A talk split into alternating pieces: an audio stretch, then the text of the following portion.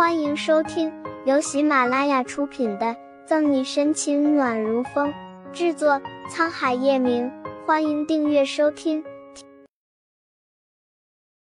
第四百七十五章，忘记带钱包了。你别管我了，看看有没有你喜欢的，挑挑，嫂嫂买一件送你。沈西看着顾春寒，笑着说道：“在盛世庄园这么久，他还没有给顾春寒买过什么礼物。”那感情好啊！顾春寒也没有矫情推却，看了眼周围，望见一款短款黑色皮衣，高兴的爱不释手。嫂嫂，你看这件怎么样？沈西见皮衣果真适合顾春寒平常穿衣风格，两人将衣服打包好，接着又去逛了零食区。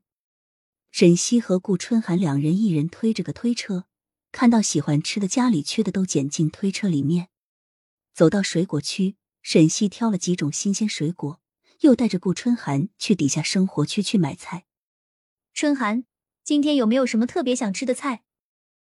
沈西看向正逛的一脸开心的顾春寒，果不其然，购物是让一个女生快速回血的最好方法。嫂嫂，我不挑食的，只要你做的我都喜欢。顾春寒蹦到沈西面前，调皮的回答。两人逛了许久，见买的也差不多了，才朝着收银处推着推车过去。嫂嫂，我们俩买这么多，一会儿提得回去吗？顾春寒看着两人满满的推车，有些发愁。沈西笑了笑：“这有什么的？放心，提得完。再怎么说，他可是任职多年的刑侦队队长，什么样的犯人都见过，五大三粗那些也常遇到。”这么多年的锻炼，怎么会担忧提这些东西？到了两人付款，无视服务员看两人土豪的眼神，沈西和顾春寒将推车里的东西都拿了出来，等着收银员一样一样的刷。见快刷完，沈西伸手摸兜里的钱包，摸了半天，沈西心里预感不妙，自己该不会忘记带钱包了吧？怎么了，嫂嫂？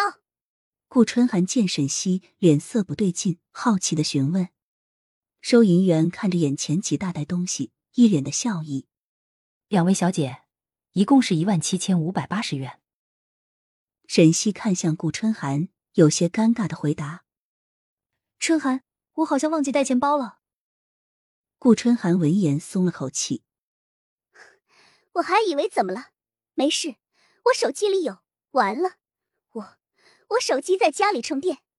顾春寒刚想说拿手机付钱，结果摸了摸自己空空的口袋，才反应过来，来的时候他把手机放桌上充电了。我说你们两个能不能快点？后面还排着队呢。难不成是塑料朋友，一个个不想付钱，在这儿找理由？不会是买不起吧？收银员一听两人半天拿不出钱，一脸的笑意很快消失，脸色有些不耐烦的看着两人催促。你胡说八道！神春寒，顾春寒一听，生气的正想教训收银员，却被沈西拦住。沈西看着收银员，语气平稳的说道：“等下，我手机带了。”沈西找出被自己当时逛街拿着麻烦顺手放进推车里的手机，付钱吧。沈西将手机拿出来，可刚打开，刚亮的屏幕马上黑了下去。我去，怎么关机了？沈西忍不住有些想爆粗口，怎么这么巧？都没带钱包就算了，连手机都在这个时候没电。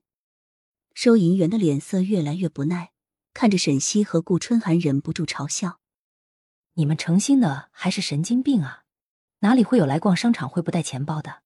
分明就是故意的，还买这么多东西，现在又拿不出钱，没钱装什么大腕，买这么多？”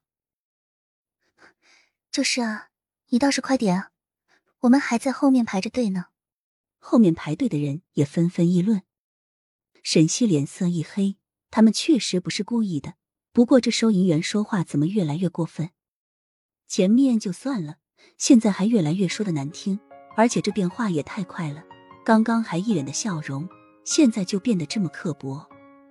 从没有受过这样气的顾春寒一拍收银台。麻烦你说话放尊重点，我们不是故意不带钱包，你有必要把话说的这么难听吗？本集结束了，不要走开，精彩马上回来。